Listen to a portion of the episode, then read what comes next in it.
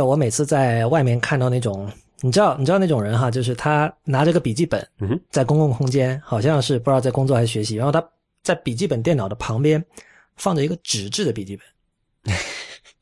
我我经常在想，他是在用那个纸的笔记本干什么？我我首先我觉得这幅景象很酷，我就觉得他比我这种只拿一个笔记本在外边坐的人，就我觉得哎呀空空荡荡的，但是他就觉得对于这个信息的处理非常的有层次感。诶，就我我啊我还还真见过不少这样的人，然后我也问过他们为什么要这么干。但是我得出来的这个结论就是，现在那些笔记本电脑也好，还是这个平板电脑也好，它在输入这一块其实还是不够 high fidelity，不够 hi-fi，或者说不够精细吧。就是你，我相信你脑中想的肯定还是跟公式一类的东西有关的输入。就就是最简单一个嘛，就除了 Surface 那种有一个那个比较牛逼的这个触那个笔之外的那种呃平板之外，其他的像你说像 iPad 也好，还是安卓那些平板也好，它没有办法在一个一个很小的几寸的屏幕上写下比较精细的线条嘛。那这样的话，有一些东西你就不太好记录。然后。那如果这个不行的话，就要么你只能打字了，但这样就不够叫什么 free form 嘛，就是自由形态的，就一一张白纸随你画那种感觉，其实是很多人习惯的，特别是做这种创造，呃，这样说好像不太好，就做很多做创业型的这个工作人，他会讲觉得说有一张白纸可以随便让我写写画画，然后把我当时脑中的一些想法呃记录下来，之后再回去加工成型，这么一个过程还是挺有用的。所以这就是那个 iOS 九和 El Capitan 的那个新的 Notes 试图做的事情嘛？哎，我我我希望它是这样吧，但是其实这个只是从软件上部分解决这个问题。你你可以这么想啊，那个新的那个 Notes 就是想做，比如说，呃呃呃，这他这个说到之前有有一个听众说说我我们什么也不怎么用微软的产品，但其实微软有一个东西我一直非常爱的，就是那个叫 OneNote。嗯，这个你是 famously 非常爱，对，因为它确实是一个从软件的角度来讲，它非常是一个棒的一个工具。然后当时我用它的时候还没有 Surface 这个东西嘛，当时我觉得，哎，要是有一个这个比较精细的这个笔好了，就就后来它就出了这个，应该是五年还是十年以后吧，出了这个 Surface 这个硬件，它终于把这个事情这个圆给呃画画画完整了嘛。但是在像苹果啊还是安卓上面的话。到目前为止都还没有一个比较好的软件或者是硬件的解决方案嘛？你说的这种应用，其实它仍然很难跟纸质的笔记本相比，因为两个问题，一个是重量，嗯，呃，还有成本。呃，重量倒不是太大的问题，纸质笔记本不是啊，你要带出去的话，你比如你你带一个笔记本，然后再带一个 Surface，对吧？嗯，就如果你的目的只是为了用 OneNote 在那里写写画画，嗯那带纸质的笔记本显然是更轻的。但是纸质笔记本有管理起来有难度嘛？而且其实纸质笔记本不便宜的。现在那些比较大家很喜欢那个什么 Moleskine，对，不便宜也比 Surface 便宜啊。不，呃，一个是一次性，然后之后的是一个零成本的嘛，就是像所有的软件一样是 zero marginal cost。但是 Moleskine 那可是写一页就是好就几毛钱。啊。嗯，总之我没有见过有人。拿 Surface 和那个 Laptop 在一起一起用的，所以所以你会拿纸质笔记本和笔记本一起出门，然后你会放在一起用吗？我经常在想那些人在写什么，就是你知道很多学生会有那种思维，就是他会觉得。写下来了，表示就记到脑子里了，就会觉得我 我实际有学到点东西，就把记笔记等同于学到了东西。对我，我上学的时候，我也在很愚蠢的做了很多年这个所谓记笔记，上课要记笔记这件事情嘛。他直到是应该是大学吧，我才突然一领悟过来，哎，不对呀。我记了那么多笔记，回来从来没有看过。当然可能说学习态度不好，人家都说学霸是要回去看笔记，要整理的嘛，对吧？我觉得大部分人真的是不看的。对，我觉得大部分我就是属于那个你你大部分那些回去之后，哎，就不怎么过了。后来我就我就呃深刻反思了我这个做法，我就决定上课的时候不记笔记了，就听理解就好了。然后之后不行再回去查书，这样。然后我其实不觉得很愚蠢，因为其实你手写这个过程还真的是有一点魔力在里面的。就是，嗯，怎么说啊？就是一种身体的动作，帮你加强记忆吧。但你不觉得他会，就他是强迫你 multitasking 吗？比如说你在上课上，不，我们常说人其实很多人在推广说要多任务，怎么同时做几件事儿。但其实你仔细想一下，这件事情是极其不靠谱的。呃，如果是在上课，然后你正在接受一个知识性的东西，然后你一边在听老师讲，然后你一边要去消化理解，一边还要再记个笔记，我觉得好像不是太好。这个就是说，书写这个动作，看你能不能内化成一种就是条件反射式的这种肌肉的这种反应了。反正我是做不到了，所以后会因为比如说某些行业，像记者行业，这几乎是一个必备的技能。啊有那个什么速记是吧？有个这个专门的工呃，种。对，是有速记，速记可能对于同传来说更加有帮助吧，就是它那确实很夸张，它等于是那等于是相当于发明了一套新的书写语言了吧。对对，但是就是，比如你做记者，就是这现在还好，你说你回头发个 email，什么东西要要确认的，就发个 email 好。但是以前的话，你在现场你就得把它很快的记下来，是吧？对啊，对啊，所以其实我觉得对我来讲，并没有一个需求需要拿个笔记本出去真的记东西的。然后如果带电脑出去的话，我是肯定不会再带一个笔记本的。实际上，我连笔都没有带。嗯。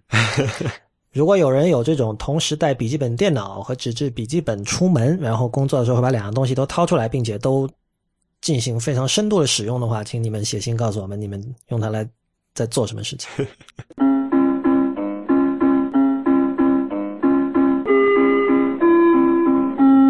欢迎收听 IPN 播客网络旗下的节目《IT 公论》。今天是二零一五年八月二十四日，也是 IT 公论的第一百六十七期。IT 公论是一个为成人准备的科技播客，不反制、不接地气和失货多是我们的三大特点。我们的网址是 it 公论点 com，请大家使用泛用型播客客户端订阅收听，因为这是第一时间听到 IT 公论的唯一方法。关于客户端的推荐，请访问 ipn 点 li 斜杠 faq。如果您喜欢 IT 公论，请考虑成为我们的会员，支持我和 Real 把 IT 公论做成无所畏惧而又有所敬畏的科技媒体。IT 公论除了有每周一期的音频播客节目之外，还有每周两次以电子邮件发送的会员专享通讯。其中一封是介绍前沿科技文化生活的不鸟万书评。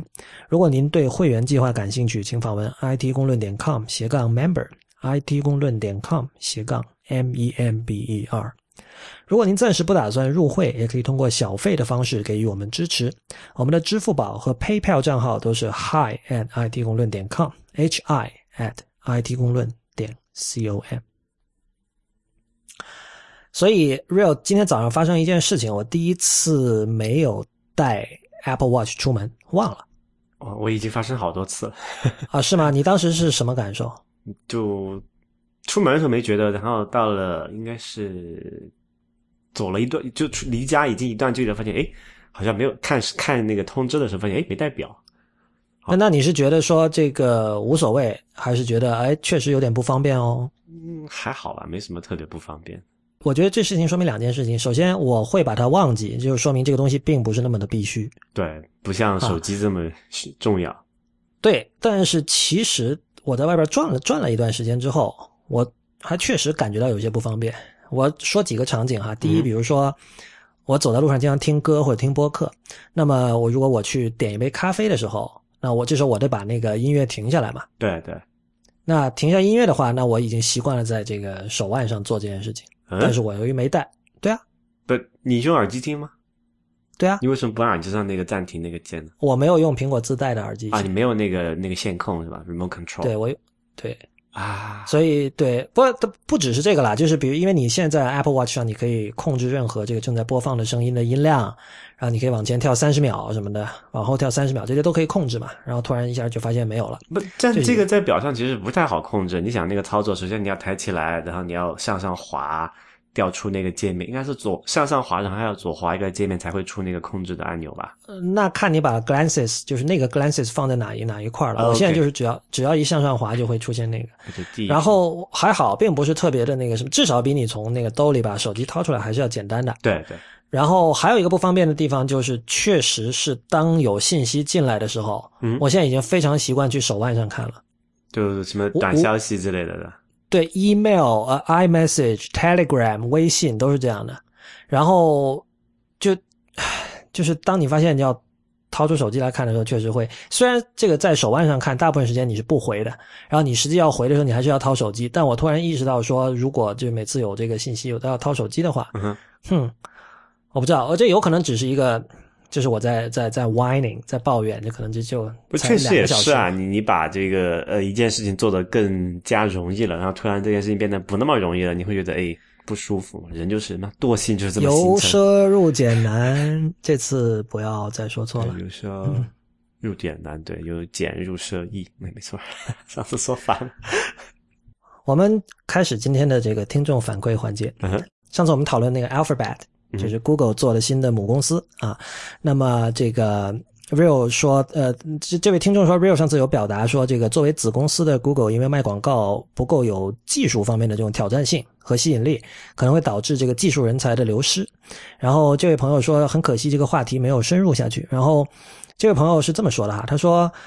众所周知，Google 的人才流失确实在发生。然而，这并不是因为 Alphabet 这个 umbrella 的产生的成立而产生，窃以为 Alphabet 的成立和它的某些高科技子公司的成立不会加剧这种流失，相反，可能会对 Alphabet 这个集团的人才的吸引力有加成。第一，人才的向外流动可能会部分转变为 Alphabet 的内部流动。呃，在企业内部的这创业项目看起来确实很美，但是是不是能够从美梦变成现实，事在人为。Google 这么做至少开了一个好头。第二，这一系列举动可能提高 Alphabet 集团中的高科技子公司的能见度，从而提高对外部的高 geek 值人才的吸引力。试想如此场景，以前我要是给 Google 投简历，还得仔细研究一下 job description，对吧？在面谈的时候得仔细的问，以确定自己不是进去卖广告的。现在我直接可以投简历到，比如说 Google X，或者说这个 Nest Nest Lab 这样的这个公司了。我我不太确定最后那件事情是不是这样子啊，因为据我了解，好像去那个 Google X 啊那些还是挺不一样的，即便是在 Google 内部也是挺难的啊、是吗？啊。所以我觉得可能只是一个愿望而已，并不是真的如此。嗯，好吧。呃，这位朋友还给了另外一条反馈，他说：“这个李如一认为，当今 geek 已经发展成一个多元化的群体，有多种多样的价值取向，在下不是完全认同。geek 这个群体，与其说是从事某类工作的一群人，不如说是由价值取向所划定的一群人。不具有类似价值取向的人，无疑也可以是很好的工程师，能做出好的产品，但他们不会被认为是 geek。”如果我们从价值取向上分析，从 Google 流到 Facebook，再流到 Uber 和 Airbnb 的这群人，也多半不是百分之百的 geek 人群。如两位主持所说，冲着股票期权去的也大有人在。Geeky is the new sexy，让自己显得更 geeky，大约是我们这个行业中的一种潮流。这样说也许比较尖锐，但是出于从众心理而努力保持自己 geek 形象的人，也组成了 geek-like 人群的一大部分吧。Born to be geek 毕竟是少数，我们（括号注意不是咱们）这样的人才是平庸的大多数。瑞恩怎么看？我不知道啊，奔奔着股票期权去和 geek 这些东西有本质冲突吗？不冲突，完全不冲突。对，就是所以我我觉得这位朋友对 geek 这个 identity 太过于执着了。因为那个的确如他所说哈，就是一开始可能就是任何一个群体，我们能够冠以一个这种大帽子，能够冠以这样一个名字，肯定是因为他们在价值取向上是有一些相似之处，对吧？对，但是我上期讲的其实是因为现在的 geek 跟当年完全不一样了，就是 geek 在一开始绝对是一个贬义词，这点请大家一定要理解，因为这个只不过是过去十年这个 geek 这个这一群人做出了很多很酷的东西，所以呢，这一群人开始就是。怎么说啊？他的这个 self esteem self esteem 开始提高了，然后大家就开始说，哦，其实我们也可以很酷。然后渐渐的会有像 Geek Chic 这样的出出呃书出版出来，对吧？对，呃，所以大家开始就觉得说，哦，其实我们也并不是很挫嘛。呃，我觉得恰恰是因为 Geek 这个群体的人数不断的在增多，导致了就是说，同样两个被称为是 Geek 的人，他的取向可能完全是不一样的。嗯，而且这位朋友提到说，这个 born to be geek，我觉得。呃，这这种人不是少数，这种人就真的存在吗？我觉得 geek 是一个后天的事情啊。嗯，跟环境有关吧？对啊，跟环境有关就是后天的事情嘛。嗯，对啊，所以，所以我我就觉得那个，对这个话题其实也没有什么更多可说的，就是呃，我还是主要是为了向这位听众解释一下我上期的这个立场，就是 呃，恰恰是因为现在 geek 这个群体的能见度高了，人数多了。他们之间的这种多样性才会渐渐的凸显出来。嗯哼，对，比如有的 geek 就是可能更喜欢城市生活，有的 geek 更喜欢乡村生活，对吧？有的人更喜欢在这个像比如说这个企业做企业软件的公司工作。呃，我家里我家里有一位长辈是在那个 SAS S A S 的啊，对他他跟我那天我跟他吃饭，他跟我讲说这个，因为他在那边做了很久很久了，他说我们就是一个 country club 公司。SAS 一九七十年代七零年代就成立了，然后到现在都是一个这个私人公司，嗯哼，就是就是这样。这种公司一般都很赚钱。呃，是挺赚钱的。Real，那我们今天这个进入我们的最后一个特别环节哈。那个 IT 公论其实很久没有请嘉宾了，对吧？对，就是我们两个在这里叨逼叨。嗯，之前也看到有听众说希望有新的嘉宾来，我们今天就这个如您所愿。那么我们今天的这位嘉宾其实相当特别哈，就其实他是一个，呃，他其实是我们的听众，而且还是我们的会员。呃，他的名字叫这个假如，呃，有请假如小姐。呃哈喽，大家好，我叫假如，嗯，就是真实的那个假如，呵呵，呃，我就是 IPN 这个旗下 IT 公论这个节目最忠实的听众之一。我觉得最有幸能够参与的原因，就是因为我现在所在的地区是比较特别的，呃，我跟大家不是一个同一时区，因为我在巴西，然后这边可能作为一个本地的一个生活跟观察者，呃，可以给大家提供一些呃。世界另一端的一些新的想法跟看法吧，希望能够有对大家有一些帮助哈，或者呢，已经把我们今天的主题全都说出来了。对，是的，是的，没错。那个，因为我们前两期有有提到过，就当时我跟 Real 不知道聊什么，我忘了啊，就是聊到说那个。就是英文世界不知道看哪儿一个稿子说那个 Awkward，就是 Google，我们不是老喜欢说 Google 不会做社交嘛？就是 Google Plus 之前被停掉了嘛。嗯。然后当时我看到有人就写说这个不要说 Google 不会做社交，那个 Awkward 在巴西一直很火的。然后我当时就跟 Real 想到，我说，咦，我们有一个听众在巴西啊，我们下次应该找他来聊一聊巴西的互联网，因为巴西互联网好像还有挺多。比较特殊的情况的，会，然后所以对，今天我们就如愿以偿，请到了那个假如小姐。那假如你，你刚才的介绍，你你要不要补充一下？就是你，比如说你你是在巴西做什么？然后你是为什么会去到巴西，还是怎么样？啊，好的，是这样。其实我的这个呃原因比较简单，呃，就是因为工作，呃，而且跟科技方面会有一些接触，因为我现在主要是从事于一个呃国内的。呃，通讯设备方案，呃，供应商，呃，具体我们就不说了哈。呃，在这边呢，我们就会提供一些有关于可能呃手机呀这一方面的一些支撑。那在这一方面来讲的话，呃，它属于就是互联网的一个很跟用户接触密切的一个部分，对吗？所以在这一方面，因为可能看得多、听得多一点，也会有一些信息。呃，这就是我的现在一个基础情况，并且，嗯，我这边了解到的一些信息，我之所以觉得可能会有一定的。意义是在于，我是懂本地的这个语言的，也是一个比较大的非通用语，所以对我来讲，除了一些英文世界中的这种观点和论述以外，本地的一些媒体报道，还有我周遭的一些人的一些行为啊，和他们的这种交互的方式，对我来讲，我也觉得很有意思。嗯，哼，非常非常有趣。那个，你正是我们需要的嘉宾。Real，我我 Real，我先考你一下，你知道巴西什么语吗？葡萄牙语啊。啊 哇，好好快！开玩笑啊，你知道 real 什么意思吗？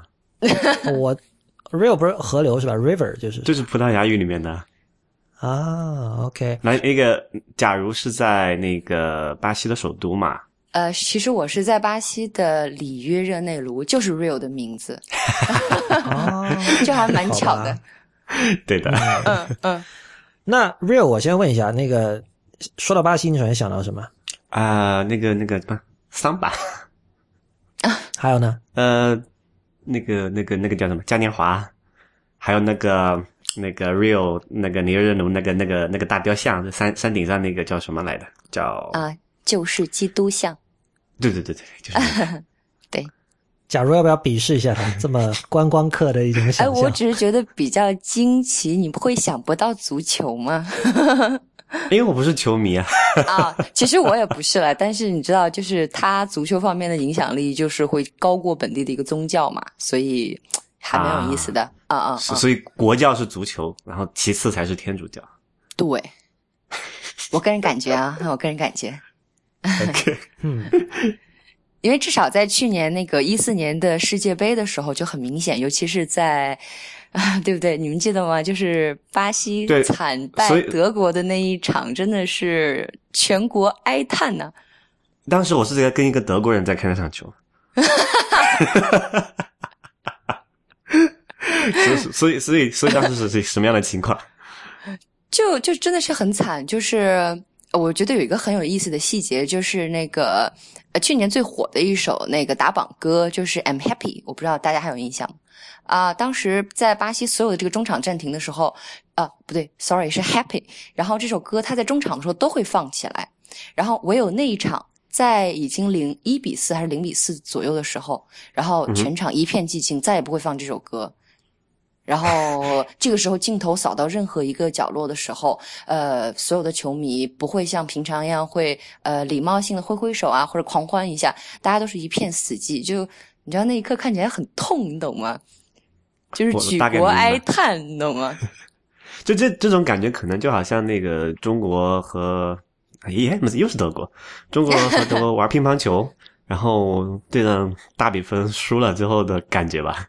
对对对。我就首先就是 surprise 到，然后二就是回不过神，三是觉得啊我没有办法接受，我觉得是这样的感觉哈。所以当时你是在巴西吗？对，我当时是在的。当时我看那个新闻报道说，好像街上后来发生的这个什么暴乱，因为输了。其实每一场都会有。巴西这个民族是很有意思的一个民族，就是呃，他一定骄傲的时候会非常骄傲，然后愤怒的时候他就会。很开很很开心的，或者就是，呃，毫无阻隔的去跟你去抱怨，反正说说出去就 OK。他们是这样的一种性格。那所以这是一个 大的这个呃呃文化背景哈，就是待会儿跟我们讲到的这个科技，就巴西的那个互联网啊科技上面，可能应该还是有一点关系，对吧？嗯嗯，对，我觉得有很多人可能听到这里会觉得说，你们为什么聊这些？这些跟你们不是叫 IT 公论吗？这跟 IT 有什么关系？那我们这个叫做 set the tone，可能不只是 set setting the tone，就比如说你设想你是一个，假如是一个外国人，就你是非巴西人，然后你要去巴西做互联网创业，我们假设哈。那我觉得这些东西你是必须了解的，就像刚才假如提到，就是说可能足球在巴西的地位已经胜过了宗教。如果这个说法属实的话，那你怎么可能不了解，对吧？因为这跟他们的民族性、跟他们的这个习惯一定是有关系的，而且这我觉得这一定会影响到他们的这个科技产品的使用习惯、对互联网的态度，对，等等等等。对，嗯。所以，假如你其实是学葡萄牙语的，你是一个外语系的学生，对的，对的。就是我前两天就是跟那个 Lawrence 有沟通的时候有说过，就是呃，当听到《博物志》这个节目上线的时候，我对于我们的主播就有一种莫名的好感，因为你知道，大家就是当就从前有一段路是很相似的，都是这个国内的叉外系统出来，对对对，比较相似，北外、上外、广外，对对。呃，那个好吧，那我们开始吧，就是比如说。我我想，我们可能先从这个巴西的整体的这个网络情况的这个简介来说一下。就是，比如说你，你刚才已经讲了，你是国内的一家这个网络基础设施的这个通讯设备的这种提供商。然后呢，等于说你们公司现在在巴西做生意。对。呃，这样的故事我们其实这两年也听过很多。嗯。比如说，这个中国很多公司在非洲也在做同样的事情。嗯。那么巴西这边能不能简单介绍一下？就比如说。你们遇到了什么问题，或者有什么有趣的事情？呃，巴西这边确实是蛮有意思的一个国家，就是就我们这个通讯行业来讲，哈，呃，巴西这边没有一家本地的，就是通讯设备供应商。当然不能说你完全没有，就是说你不可能排上前五。就是你参与不到激烈竞争的这种情况，因为它属于两种情况，要么呢就是自身发展不足导致无法参与竞争，要么呢就是属于被海外的这种大型的供应商做了本地兼并，然后来服务于本地。所以像我们在这边，除了就是众所周知的这个中国公司以外，哈，还有比如像呃什么阿尔卡特啊之类的这种。北欧的，对不对？美国的，对吧？就是比较知名的，在这边不光是崭露头角，基本上像思科，对吗？就是影响力是非常重的，而且基本上在各类的这个呃设备和方案的供应上，都是占有一个非常主要的地位。对，这是一方面。但是呢，这个市场有意思的点在于哪边？就是首先，呃，地大物博，然后人口已经超过将近两亿，呃，所以其实对于这个基础通讯和还有后期互联网的这种，对不对？线上的这种呃日常需求，肯定也是已经到达一个非常高的一个要求状态。所以，作为一个通讯设备的供应商，不光解决的是他们的基础通话。然后肯定也是做网络侧的一个接入方面的一个嗯提供对吧协助，这个刚刚这几点就是从一个供应商的角度来讲，那你本地的这个需求呃肯定会通过本地的一个嗯运营商，就像我们的国内中国联通、中移动对吧？然后来把这些服务来落实，并且嗯就是服务各个用户对吗？呃，那这里有意思的点就出现了。有意思在于，呃，它这边呢，像国内基本上是三家三家撑台，可是这边是非常多。呃，你一般能够数上数上呃台面的就有七家左右，但是真正能够呃有明显市场份额的可能会有四家左右，而四家里面。我仔细回忆一下啊，四家里面其实只有一家，而且是第四家是真正基本上现在可以算是巴西本土的，前三家全是外资运营商就比较有意思。其实因为这个运营商的话，就是为什么呢？我我我觉得最简单我们可以理解的一个角度就是，呃，你既然对吧啊，比如说我现在要住房子，那很简单的问题，我得找地，我得盖房。那我并不是说我想住就能解决，但是谁来出这个钱？本本国如果有人来做，那就做；本国没有人来做，那就一定会有外资势力强势介入，对吗？所以对于他们来讲，我觉得这几家公司就是这样的一种初期的一个初衷，来参与到这个市场。所以这里有一个很好玩的情况，就是巴西这个国家其实是对外资介入它的运营这个通讯行业，就起码运营这块。是没有太多的管制的，是这样其实是有非常高的管制，因为像所有我们金砖国家都是在强大的这个这个市场发展潜力的同时，会筑起高高的壁垒。这个壁垒就是我后面可能会我们讲另外一方面的时候我会提到的一个壁垒。但是这一个壁垒其实，嗯，就是一半一半吧，有帮助到他们。也并没有完全拯救到他们，呃，拯救就是帮助到他们的点在于哪些呢？至少能够帮助政府提高财政收入，对吧？然后也是发展，对，也是发展到了本国的一个基础设备建设。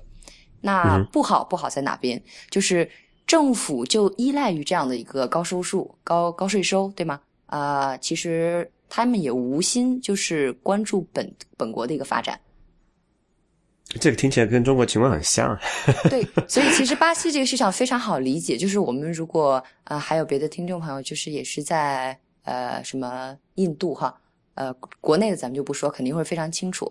呃，就非常能够理解像巴西这样的一个国家，而且我觉得巴西这边的情况会比印度更好理解，因为印度毕竟自然环境会比这边稍微差一点点，就毕竟有德干高原什么对吧？然后喜马拉雅山又在北部对吧？然后底下又是临海之类的。然后但是巴西这边就不一样，巴西这边就自然条件非常好，非常好，真的，呃，你完全不用担心，如果你没有房子的话。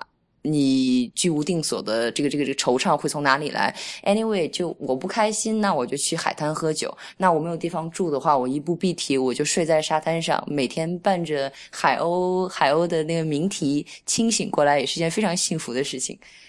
就所以 就是天气也不冷，然后也不存在一些什么饥饿的问题，因为自然环境确实太好了。对对，OK，对，这就是一个大 背景，大家要理解，在这种情况下，怎么可能会有什么？所谓的什么上上期节目讲了很久的什么上进心，对不对？会会。呃呃，这里其实有一个问题哈，就是呃，刚才你也提到了，这个它的运营商里面有四大的话，只有一家是国有的，然后另外它那些嗯嗯是都是外资的嘛。这个其实跟很多这个国家的情况其实不一样的。比如说典型的如中国吧，就中国你不可能会有一家这个外资的运营商来做这件事情的，因为这个叫什么？这个叫关系到国计民心的呃嗯国计民生的什么重要行业，对吧？一定要有这个国资来把持。所以命脉。对对，所以其实，在巴西，它虽然刚才讲有这么多这个关税的壁垒啊，还有各种各样行政的问题，但起码它在这件事情上，它是没有一个怎么说，就是在政治上，他是不反对这件事情的。嗯，对。呃我可以稍微纠正一下，其实不完全是我是我自己的口误哈，就是它不嗯完全是外资公司，它其实算是呃巴西的一个控股的电信公司，全部是外资有控股的，股权结构比例也是比较大的一类。呃，这这个是什么意思？就是说，巴西巴西那一方，比如中国的情况是，至少说，呃，你要有这个中资控股，那就把你要占百分之五十一，对吧？那么在巴西情况是什么样子的？这个基调是怎么呃一个一个一个什么情况？嗯，它的这个资本全部都是由外资来注入，但是基本运营依靠本地，然后比例可能在百分之三十到五十之间的一个调整，因为这个就完全会影响到它呃，比如说日常工作、日常嗯预算的这样批示的很多很多，就是很官僚化的东西的一个进程。就巴西本国的的那个那个股权是大概是在三分之一左右，然后主要还是以外资的资本为主。对，OK，大部分是这样。这个对于比如说这个大家的实际日常使用有没有造成什么可感知的问题？嗯，其实对于用户来讲没有任何问题，呃呃，也不能这样讲哈，有有问题。为什么有问题呢？就是当强势的运营商很土豪的去建设了基站之后，他必定会要通过各种方式来把这一部分的这个资金回收。那么像我们刚刚讲的很强势的两家，他们现在提供了最好的这个网络感知，但是资费也是非常的高，比如说。我们现在就说四 G 的一个套餐，四 G 的套餐的话，它的这个月资费，呃，包括可能呃六 GB 的数据，然后再加上四百分钟的一个通话。那如果是我是那个最大的那个供应商的话呃那个运营商的话，我的这个资费每月可以达到三四百本地币，三四百本地币，我们直接就跟那个。呃，它折合美金最近期的汇率大概到三点四八、三点五，好吗？然后它与人民币的一个汇率现在可以达到一点八五左右，那我们就把它想成将近二，对吗？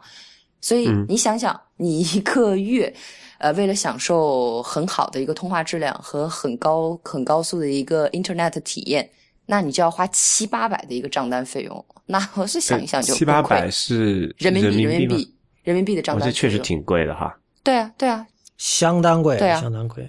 哎，这里这里可能要还又有一个前就是一个背景没有介绍，就在巴西的这个人均收入大概什么样子的？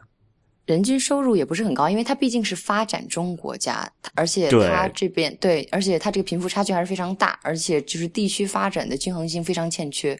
再加上 这两年经济危机非常惨重，呃，它的通胀率已经达到了百分之九点二五，所以哇所以 对，因为它的那个银行银行那个呃利率能够达到百分之十四左右，十三点十三点七五还是三点二五这个数据，然后你反观它的通胀率达到了百分之九点二五，你就惊叹。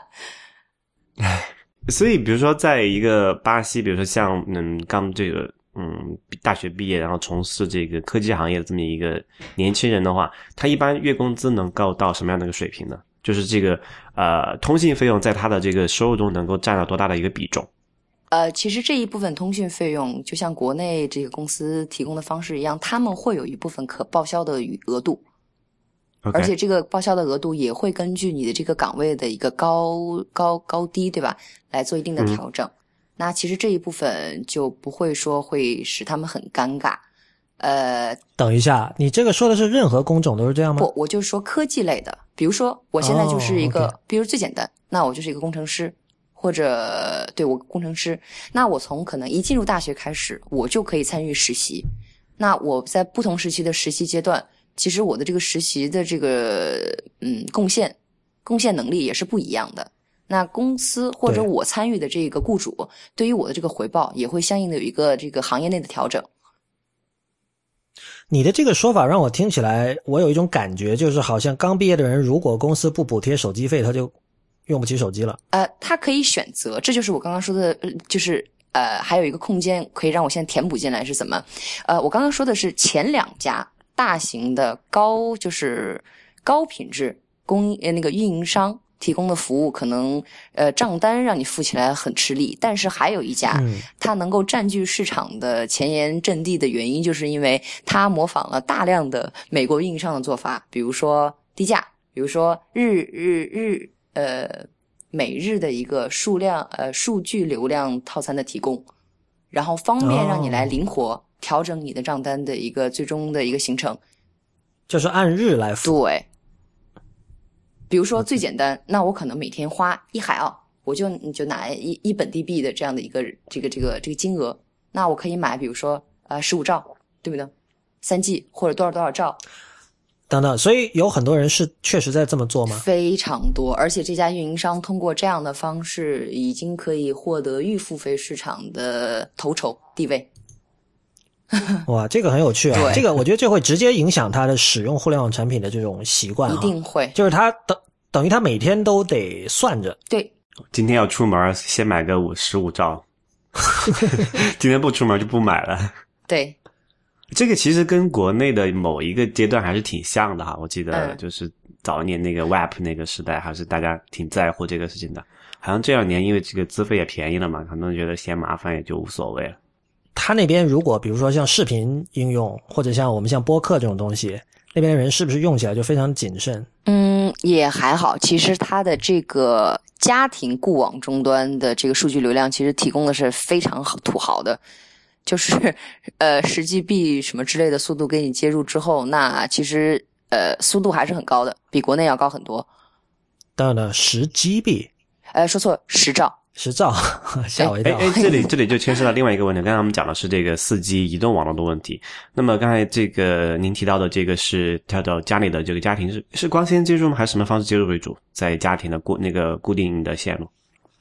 有关这个内容，我今天还专门再确认了一下，其实这边它的光纤的这个渗入率是非常低的，OK，呃，也不能说非常低，它现在主要还是以铜线为主就。DSL 那种接入接入为主嘛。对，它 DSL 的话，接入的因为有这个技术的限制，一般也就到十几不得了了吧？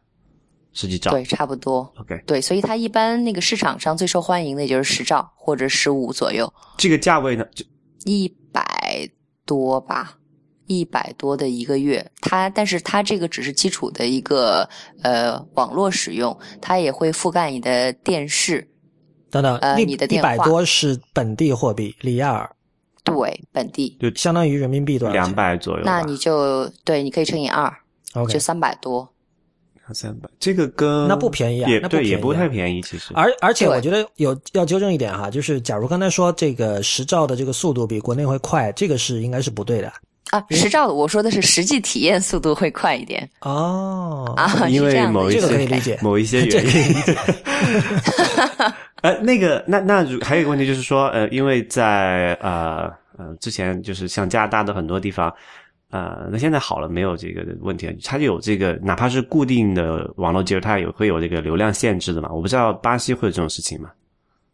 没有。就是也是这个就是另外一个很有意思的点，你知道吗？其实巴西今年他们的工信部 Anatel，呃，就向外颁发了一条政策，遭到了全民的鄙视。这条内容是这样的，就是从前他们可能，比如说我一个月绑定了呃一 G 的一 G 的四 G 流量，那我用完之后，我这个流量不是瞬间就不能够再使用，而是我会降速。啊，OK，啊，这个很多国家都是这样的呀。对，我会降速，然后继续让你使用。但是今年开始它就不是这样，它就是你彻底不能使用，必须得再开始包。OK，对，它是有这样的一个调整，就是它的市场反应速度其实是很慢的，就是它会属于跟随又是反应慢的状态。所以巴西有没有不限流量的四 G 网络呢呃，怎么讲？它一般会把这个流量包给你调的很大，？OK，六六六六 GB 左右，那就很大。你甚至可以跟家人一起 share。那我可以比如说，同时你来我这边办这个套餐，那你能够享受到的这个优惠，就跟咱们国内一样，你可以可以拿好几个 SIM 卡，然后你可以发给你的家人，让他们在任何地方无线接入啊，享受我的网络啊，是这样的一个状况。所以等于这这每个 SIM 卡每个月都有六 G 这样的。呃，大家一起 share 这六 G 的一个总的这个这个这个 package。那我觉得如果三个人 share 六 G 应该不一定够吧？三个 share 就一个月里有两 G 啦，很多了，好吧？两 G 很多吗？挺多啊！我现在一个月一个季度还就是能能够挺过得挺舒服的。好吧，这就是我们上次在听众群里讲的那个 播客究竟是下载下来听还是 stream？不，你你你，我还是会下载下载听。因为因为那个刘一他是一个无限流量套餐嘛，所以他在这家用的是很奢侈的。啊，难怪。啊，对。呃，对，就刚才讲的，就是大概一些技术情况。如果呃，这里还是要简简单解释一下，如果十兆的这个网络的接入，就是加热天的固网的话，大概可以看一个流畅的 YouTube 的七二零 P。的质量应该是没有问题的，对吧？嗯，基本上没有问题。你可以选择高清。OK，对，呃，也不会有卡顿。这里就会有一些这个问题了哈，就是说巴西的这个情况，在我们看来，整体来说，它的资费还是挺贵的，而且相比于它的这个呃呃人均收入来讲，呃，绝对算是一个奢侈品了哈。那么就会有涉及到一个普及率的问题，对吧？嗯嗯。这个是有的，呃，这个普及率，我们是从哪个普及率开始讲的？你就是说，像比如说手机或者电脑的这样的普及率吗？呃，就现在我们还是就以移动为主的话，就是先比如说刚才你讲这个四 G 的话，首先一个，因为巴西还是一个面积比较大的国家嘛，对吧？那虽然它有很多是热带雨林，没有什么人住，但是就是在实际这个人口稠密的地区的话，它的这个网络覆盖怎么样？然后就是说，在这个城市稠密地区的话，比如说这个假设二十岁到三十岁这个阶段的人人群里面，有多大比例是说是人手一部手机呢？还是多少几个人才会有一部这样？对，而且我我觉得刚才他说第一个问题很关键，就是比如说那个美国这边经常的情况，就是说在一些山区或者说比较村的地方，这个信号就很差。那么这个可能是很多就是以前在国内的这个北上广深这样的城市居住的人，刚来美国觉得说啊，居然还这样，不是世界第一强国嘛？所以那刚才 Real 提到说，像巴西这种由于自然地貌的这种特殊性。是不是也对于这种网络基础设施的铺设造成了一些挑战呢？嗯，这个影响还是蛮大的。怎么样讲？就是巴西全国的 GDP 百分之八十左右会集中在它的东南部。东南部会有哪一些城市跟那个呃州呢？就是我们最熟悉的，比如说呃巴西的最大的城市圣保罗，它的大圣保罗地区，然后像的巴首都巴西利亚。这边的这个嗯首府首府州，然后还有像里约州，甚至南部有一些很发达的地区，因为南部当年也是很多德意啊、呃意大利裔啊，或者呃很多欧洲移民的一个后花园吧。那他们当初在那边的投资跟建设一直会延续到今天，所以像这个大区域的 GDP 啊、人均收入啊，然后促使这方面人对于各种基础建设的需求会非常的旺盛。那同此同时是怎么讲？呃，它的地形上来讲的话，就是呃西高东低，因为东边它是那个要呃大江大海会汇入大西洋，对吗？呃，然后南高北低，是这样一个大的地形条件，会导致人口的密集性也是重复在我刚刚说的那几个区域。那如果作为一个嗯，需求都不旺盛的地区，那自然市场的意义就没有那么大，谁也就不会做这么大的投资。因为毕竟，尤其像我们现在已经进入一个全全民数据时代，对吗？那大家对于这个数据的这个这个消耗性是非常高的。那我我总是不可能像当年一样，我一根光纤接到你们家，能够保证至少三到四口人的一个使用，我就觉得啊，我可以正常营收，对吗？那我现在在无线时代，我需要做的是什么？就保证不管你在哪里，你在你的卫生间，你在你的办公室，对吗？你都可以正常的使用网络，这个是我作为一个基础运营商要实现的内容。而这一点，在这个巴西的地理环境下，是比很多其他国家要困难的，是吗？非常难，非常难。那你就。举几个例子来说明一下，就地理那边有多么险恶，或者说具体造成了什么样的困难？呃，其实我们要是从一个地理上面来讲的话，大家就可以通过国家地理这个角度来参观一下这个国家，其实还是蛮有意思的。呃，嗯这个国家是怎么样呢？它这边呃。经流经全全世界最最最充沛河流亚马逊河的这个这个滋润哈，然后北部的这个亚马逊平原真的是把这片土地滋润的非常的好，而在这样的一个广袤的热带雨林覆盖之下，人烟必定稀少，因为自然环境不适宜居住。哎，那你刚才说的自然环境非常好的，那都是东南部是吧、东就是宜居的地区在东南部，哦、？OK，哎，有一个问题啊，这个可能那我我是有点那个地理盲哈，就为什么热带雨林 反而不适宜居住呢？热带雨林最简单的就是肯定是高温湿热，对吧？啊，OK 然后蚊虫滋生，对吗？OK，然后可能每天雨季啊之类的就会也很苦很很很困扰，对吗？就比如说交通会成问题最最，对对对，你你动不动比如说什么时候一直在下雨，然后这边就不可能，至少你不可能有适合农耕的这样一个环境，那人们不可能完全没有干货。对你不可能每天就是上 上树摘上树摘椰果，然后下水去捕鱼这样的一种生活，一起去一一直延绵延后代，所以大家一定是会向南。呃呃，这是它的一个大概的一个状况。那肯定人烟稀少，人烟稀少的话，市场的这个需求也就不会会非常的多。那对于这一方面的一些网络覆盖，更多的是工信部为了达到一个政府的一个呃，就是本地战略部署的一个需求，它才会强制你去做或者怎么怎么样。所以这呃是非常吃力不讨好的活儿。对，就是四个字：政治任务。OK，对，就是这样。所以哎，这一点其实跟中国啊、美国啊，还有像加拿大啊这种地，就是说要不要地广人稀，就比较广，就是地区差异比较大的地方的国家都还挺相似的嘛。比如说中国有什么对像西部的话会落后很多，然后美国的话就是中部那些农业的地方，对吧？嗯然后加拿大就更不用说了，那个什么北极圈以内都是没有人的。对，所以这边也会有这样的一个状况。那受限于这样的情况那大家这个投资肯定不会那么的高，对吗？呃，我只要基本满足就 OK。但是其实实际上，按照我们所有去那边旅游的，当然我还没有时间去啊，我没有办法讲我的切身经验。我们有很多的人去过那边，切身去旅游的话，就告诉我说，呃，去了之后你就可以享受到什么叫世外桃源，因为 你不可能接入网络。当然，在雨林之内哈，你就会很忘我的享受景色。哦，我我我我刚才很感慨两点啊，一个是啊没有两点，一点就是说你其实是对这个加班的控诉啊，就你在那边已经这么久了，还没有去那儿玩过。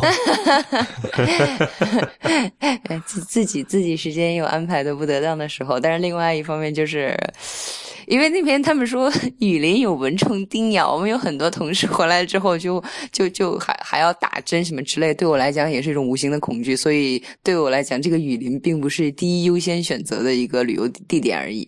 嗯嗯，所以那就这么听来，就是在这个巴西的北部地区，就是亚马逊河，还有这个热带亚马逊是亚马逊热带雨林地区建这种基站，你刚才提到是政治任务，对，那就是。就这是一个大家都不想去碰的事情，但是又不得不做。然后那边其实并没有什么人在用这些网络，就是这样一个尴尬的情况。对对，所以呃，那我们现在就把这个需求再拉回来。那需求的话，就既然那个集中在东部和东南部这些的大的经济发达地区，那在这些经济发达地区，就真的是属于兵家必争之地。比如说最简单的，我们最大的一个呃运呃那个公呃运营商，就像中移这些的运营商。他们在这边可以保证，我如果一旦接入大圣保罗地区，那大圣保罗这个州哈，我就一定要全覆盖，高质量频段的全覆盖，然后以保证我各类各类用户的所谓的各类用户，就不是光我们像这种平常的普通用户，企业类的，对吗？或者政政府型机构的这样的一个数据的业务，当然还有大型企业的这种服务器什么之类的一个正常运行，它也要考虑到。那它的这个质量要求就会非常高，但是实际履行起来的话，效果也是还不错的，虽然有代价哈。OK，如果这块说完了，我们可以进入到那个 Real 刚才提到第二个问题，就是现在比如说这个巴西的年轻人，他们的这个移动设备，就是手机和平板的使用习惯，就比如说，比如在中国，不是大家经常有 Android 和 iPhone 这种争论嘛，对吧？就是有一些人会觉得，就是，但其实美国也有了，就两派会打来打去的。那么基本来说，在中国就是用 iPhone 还会让人觉得是相对高端的一个选择，然后 Android 可能是这个，比如说刚毕业的人或者刚工作的人，他的可支配收入仍然有限的情况下，呃，做的一种选择。但另一方面，我们也会有像这个本土品牌，像小米啊、呃一加啊，还有魅族啊这些品牌，他们会这个。打这种就低价，呃，就是所谓的性价比路线。那巴西的这个有这这个图景是怎么样的？就比如说有没有有有没有本地的手机品牌？嗯，unfortunately 没有。OK，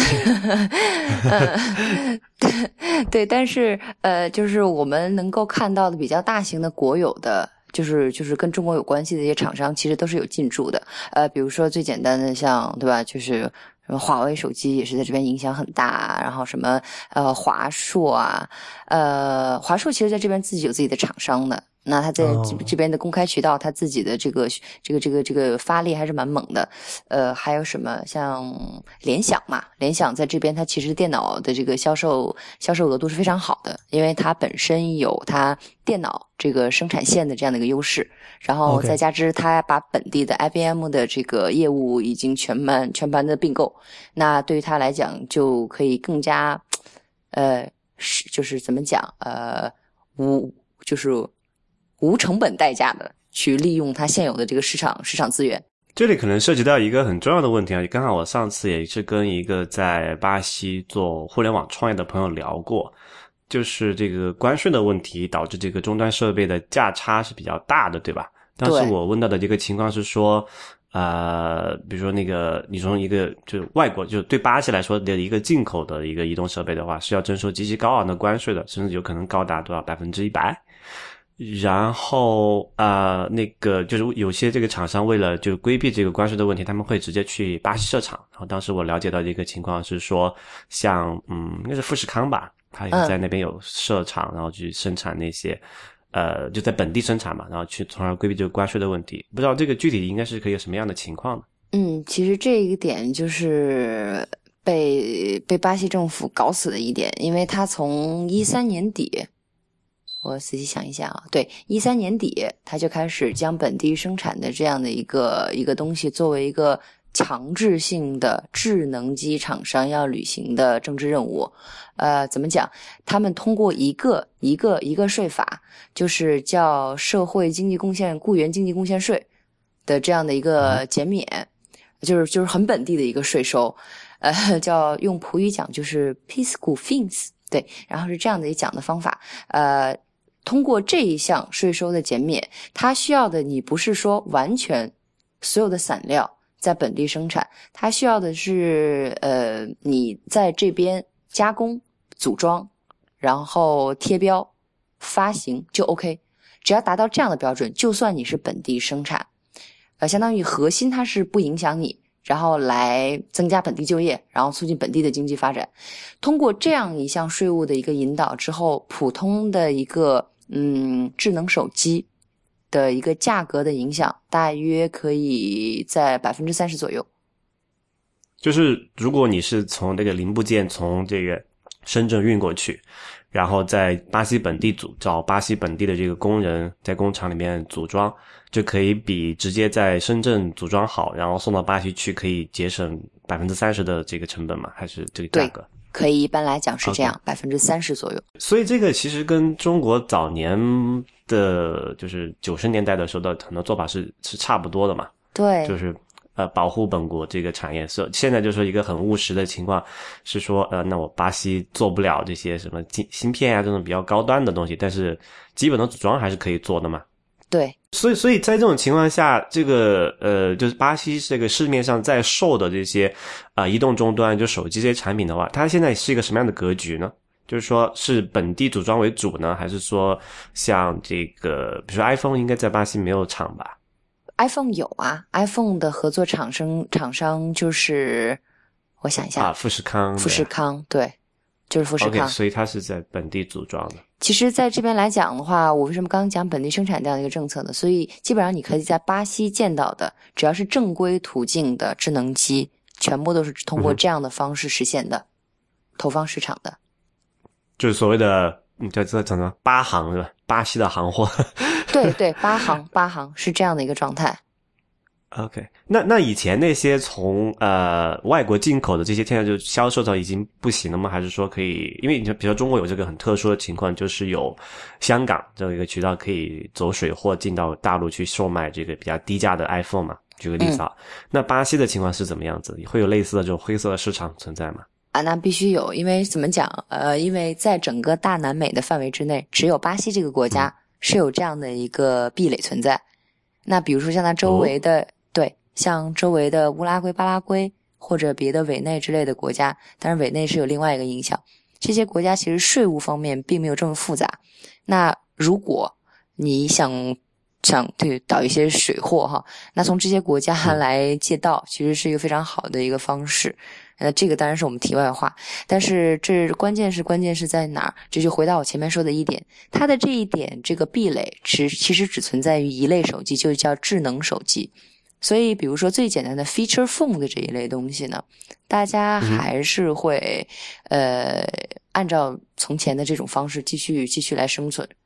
而且，其实巴西这个市场，呃，用户的这个这个按照人口结构啊，呃来讲的话，对于 feature phone 这一类产手产品的这个需求还是很高的，就是也是一个不可忽视的一个那个那个市场增长点。只不过可能就是说利润不足以让大家都放弃本地而关注到这个 feature phone 的这个生产。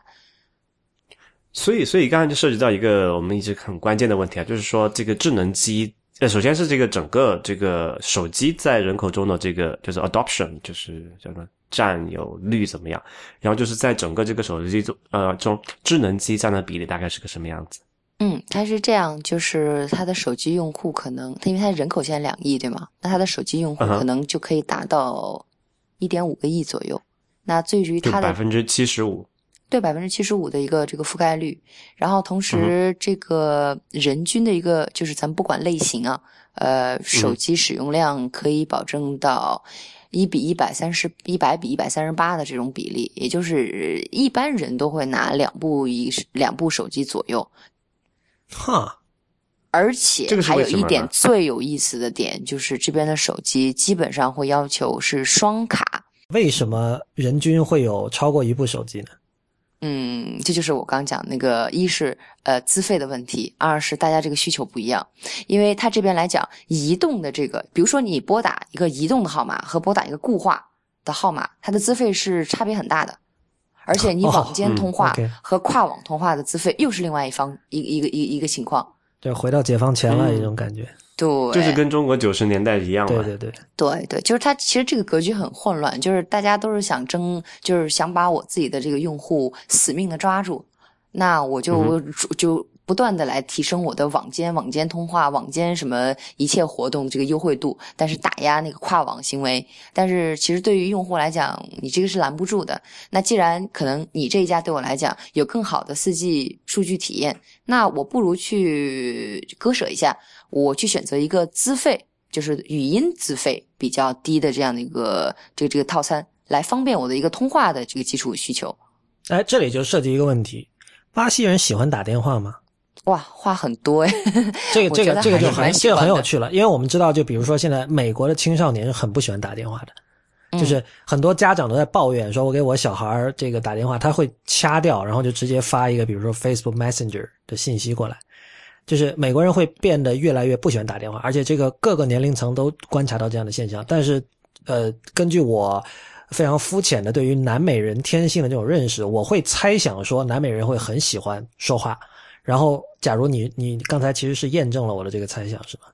没有问题，是这样的，而且，呃，你这个猜想，我当时也就是想一直通过一些很切实的数据去获得，但是毕竟资源有限。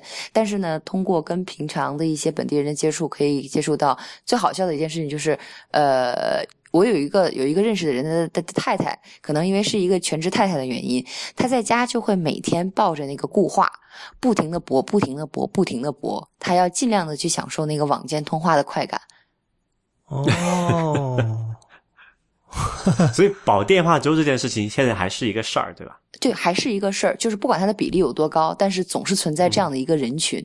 但是这个人群他可能也不是说四五十岁这样的一个，就是我没有办法通过互联网来解决我语音的这样的一个人群，而是他其实两种方式都可以选择，但是他更倾向于比较保守的用语音的通方式来来传达。所以巴西没有什么人去整天发什么 WhatsApp 或者 iMessage 或者 Telegram 有非常多，这就是我刚刚讲的另外一个，就是其实他的这个年轻人，就是 Real 很关心的二十五岁左右的这个年轻人，他们的这个注意力，还有可能一些商务人士，呃，他们的注意力全部都已经集中在这种互联网产品上面。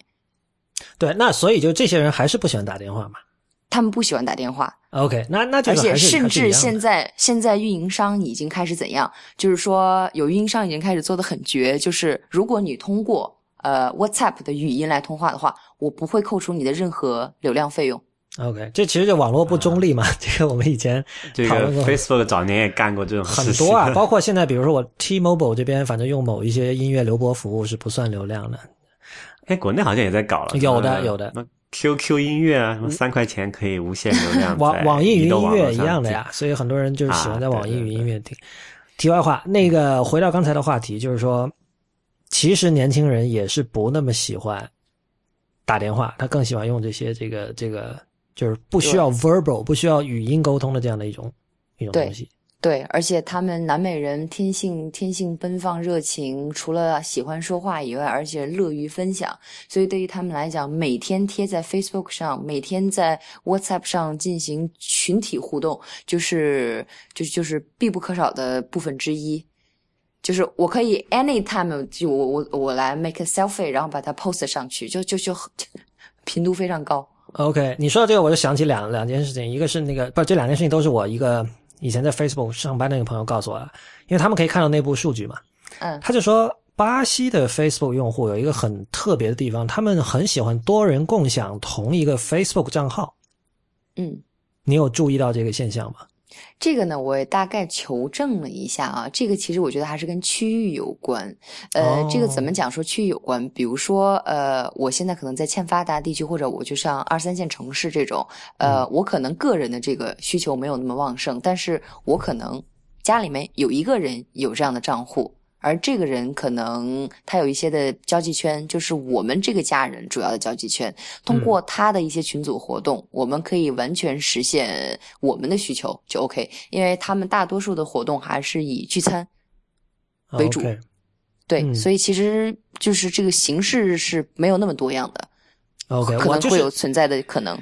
对我让我觉得非常感兴趣的就是文化对于这个互联网使用习惯产生的影响。就像这个，我我这个朋友就是以前在 Facebook 上班的朋友，他给我提供了另外一个数据，他说那个印尼的 Facebook 的用户特别喜欢自拍，就是那种那种喜欢的程度已经是我当时就问嘛，我说那中国的还有韩国的、日本的，就亚洲很多国家都喜欢。他说哇，他说印尼远远超越了。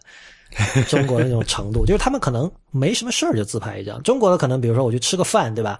然后去了什么高尚场合，我想显得自己的生活非常的这个华丽，然后我拍一张。他们可能没什么事儿，就晚上睡觉之前就来一张，就这样的。然后哦，他们也不是没有什么事儿，他们他们会每天都会去很多的趴。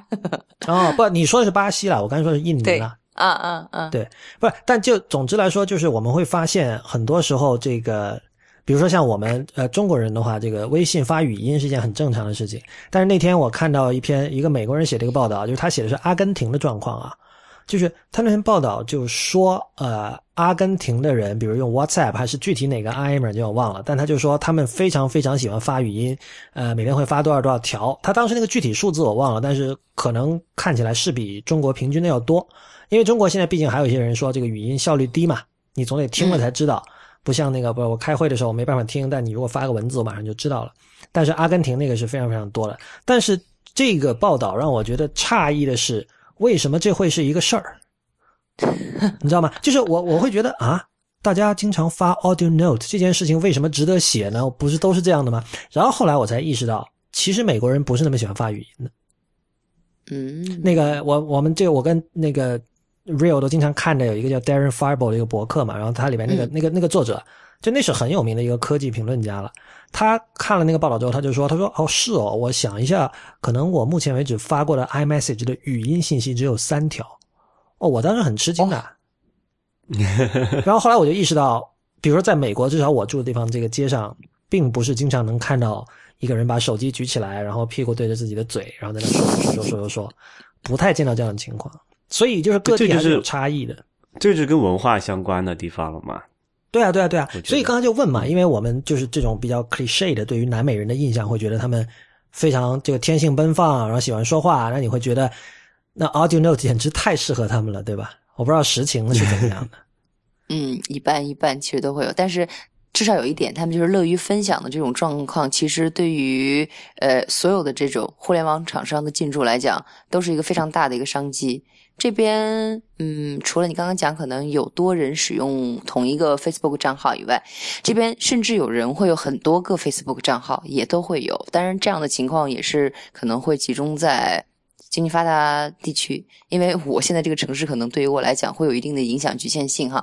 呃，我可能大多接触的人，他们在这个 Facebook 上，呃的这个活跃度，还有甚至对于谷歌账户的这个依赖度的这个这个这个这个这个呃程度，就是让你有的时候就不可相信。你能举一个例子吗？比如说他们申请多个 Facebook 账号是拿来干嘛呢？那比如说啊，那最简单，按照我们刚刚前面讲的，足球是我的最大的爱好。那我可能通过别的一个群组，呃，比如说我是我们这个小社区足球的一个协会的呃一个领头人，那我现在就给我们这个部门。我们这个地方建一个这样的社群，然后会把我自己的账户加上，会把我的家人，可能他也不是球迷，然后再把我们小区的人，甚至是我自己的朋友或者谁谁谁的朋友，大家都加在里面，然后我一个人经营多个，有一点像我们自己说，除了自己的这个官方微博以外，我也会经营一些小的这种这种这种团体性的微博一样。那这是足球的一方面，那我可能还有别的需求，那我可能在外面有一些嗯。上一些班儿，对不对？然后有一些自我深造的这样的一个呃，听着好这个暧昧啊！上一些班儿，啊，不好意思，那个 呃，其实我的意思就是说，深造的这样的一个场所的时候，或者哦，甚至是、你说上课的那种班儿，对对对，是这样的，就是他去深造的这样的一个环境，就是所有能够让他跟人接触的情况，他可能都会单另的来做一个账户的一个分解。哇，这个太奇特了，因为他为什么不能比如说单列单列加一个这个 Facebook group 呢？为什么要单重新申请一个账号呢？这不是很麻烦吗？它都是有的，它都是有的，因为呃，他除了自己小组以外，他会把自己加到一个小组之外，他有人会想主动来经营。嗯，所以那个 Google 那个 Orker 真是很火嘛。我们一开始刚才有提到这个事儿。有关于 Orker 这个东西啊，就是我这边能够了解到的一个比较有意思的事情，就是现在的人确实已经没有那么多了，而且就是说，嗯，随着这个 Google Google Plus 现在已经越越来就呃呵对吧？呃，不可以就就就已经无法为生的状况。呃，Orker 其实在巴西这边的这个活跃率，从一四年底吧，如果我的数据没有错的话。一四年三季度左右，它的用户是没有再增加的了。OK，那你自己啊观察到呢？比如你身边你认识有人是重度的 Orker 用户吗？现在没有，现在已经基本上全部是重度的 FB 用户。哦，嗯，这里可能就是要了解一下，因为 Ocker 在我的理解里面，它是一个呃 PC 时代的呃社交媒体，就像 Facebook 一点零的 Web 版本的时候，没有移动上的有那个，对，对它有移动的版本嘛？没有看到哎。对，那那就那就很明显了。对，对对对对就可能是在那个 Facebook 刚崛起的时候，它在 Ocker 在巴西的时候确实是非常火，但是没有赶上移动的浪潮嘛，这样就不行。对，这是一方面，而且它现在所有的功能已经被所有后期强大的 M 类软件或者像 Facebook 这样强大的软件已经全部可以实现。现在大家的选择不会这么单一的，只会寄托于它这一个地方，并且想想够呃，我足够的对你忠诚，把我所有的资源和资料都依附于 Google，然后继续让它传递下去。呃，大家现在也会很灵活的做一个调整。嗯。思？那个我想知道啊，就是巴西人对于科技的大致态度是怎么样的？就是比如你在中国哈，因为中国比如说很多人对现状不满，所以他们就会觉得，就是他们会秉持一种科技进步主义的态度。因为现状不够好，他觉得未来一切都是好的，所以一旦有人要，比如说有个公司说要 disrupt 什么东西的时候，大家是很开心的，嗯，因为现状很烂，你赶快赶快把它 disrupt 掉吧，就巴不得快点被 disrupt。除除了那个可能会被 disrupt 的那个公司自己以外，巴西人是怎么样的呢？嗯，巴西人其实也会有这样的一个一个需求性，但是这个需求性往往会遭到这个这个骨感现实的一个挫伤。呃，毕竟很多东西，它现在的这个前期投入是不不不够让它可以迅速实现的。呃，比如说像我们现在全球已经闹得很凶的这个物联网产业，其实，在巴西这边的话，它的起步是不晚的。它基本上可以在五年之前，呃，各个行业已经开始引入这样的概念，并且试水，想通过一些商业商业模式的这个组建啊，来盈利。它其实都是在做尝试，可是到目前为止，可能呃能够做到的这个方方向很少。比如我可能呃政府强制每个车上加一个嗯 GPS 这样，然后什么追踪之类的，就是他现在才开始慢慢的把这些东西付诸于实现。而且同时，呃，说到这个科技这一类的东西呢，呃，就像我比较喜欢听 IPN 嘛，那这个这个啊，尤其是那个 IT 公论嘛，那对于本地这样的一个。哎，当然这样感觉有点狗血啊，就是本地这边，其实我也会听一些本地这种科技类的这种播客。那本地类的科技播客里面，其实讨论就是它榜上有名的一个，就叫 Mac Magazine，它其实也是几个果粉儿，就是很明显的果粉儿。等等等等，什么叫也是？我们不是几个果粉，不不要说也是。啊，好吧，算我好吗？啊，继续继续，不好意思打岔。嗯，没关系。这几位他就是他们是非常非常死忠的苹果用户，嗯，他们会倾尽全力的去赞颂苹果的各个产品，然后他们自己有自己的网站，去更新有关于什么重力感应啊，最近那个系统的一个更新啊，或者之类的一个信息。就第一时间一定会告诉大家，或者说啊，我最近去了那个加州，我最近在哪哪哪哪哪，我感受到了这个这个这个这个这个硅谷的氛围啊，就是做这样的一些感叹，然后说啊，没没文化的氛围 就是如何如何在这样的环境之内，我受到了冲击啊，这样的科技感有多么多多么强。但其实其实我觉得他们这个除了感慨以外，真正的呃。能够投入到经济实际效用的这个就这个联系会略轻一些。OK，这里其实就涉及一个问题啊，就是刚才那个话头没有说完的，就是你提到说很多这个政府有这个对于本地制造业有税收上的优惠嘛？那么比如说现在在巴西，比如说哪些手机是在本地生产的呢？能举基本上全部都是三星啊、苹果啊，嗯，然后 Moto 对吗？都是本地。那我不明白了，就是因为你上次跟我讲的，就是说苹果的产品在巴西是非常贵的，对，然后价格惊人。对，这个跟听众还是这就说几个数字吧，就比如说这个 iPhone 六，呃，十六 GB 的入门版本啊。在巴西是要三四九九里亚尔，那么也相当于是六千三百八十四人民币。而这个同样一款手机，在这个苹果的中国官网上的价钱是五千二百八十八。如果这个差距还不算惊人，因为我们知道中国的那个苹果中国的价格已经是比美国和香港贵了嘛，对吧？嗯。那如果这个香港没有税啊？对，我知道。对，但如果这个还不够惊人的话，我们可以比较一下，像那个新的那个 MacBook，就是上期这个 Real 提到给他老婆买了一台的那个那个。在巴西的价格是也是入门款哦，就没有做任何这种定制，的价格是八千四百九十九里亚尔，那么相当于人民币一万五千五百零七元。而这个同款的电脑在中国官网上的价格是九千二百八十八元，你知道吗？就是贵了百分之五十。对，一万五千这个价格，你你拿这笔钱如果去香港买的话，你可以买到十五寸 MacBook Pro 的顶配了。就是苹果笔记本里最高配的东西，所以等于说在巴西，呃，配置最低的苹果笔记本的价格跟在中国和香港这个配置最高的苹果笔记本价格是差不多的。那既然有你刚才提到这种那个本地生产的这种这个税收的优惠，为什么还有这样的现象？啊，其实它本地生产的优惠只不过是造福于它的 经济税收，其实并不对它的价格有什么实际性的影响。因为是这样，你不实现本地生产的话，你没有机会在这边进行销售活动的。哦，就根本卖都不能卖。那所以它这个价格高，还是跟税关税有关吗？对对对，这个是一个实际性的一个问题。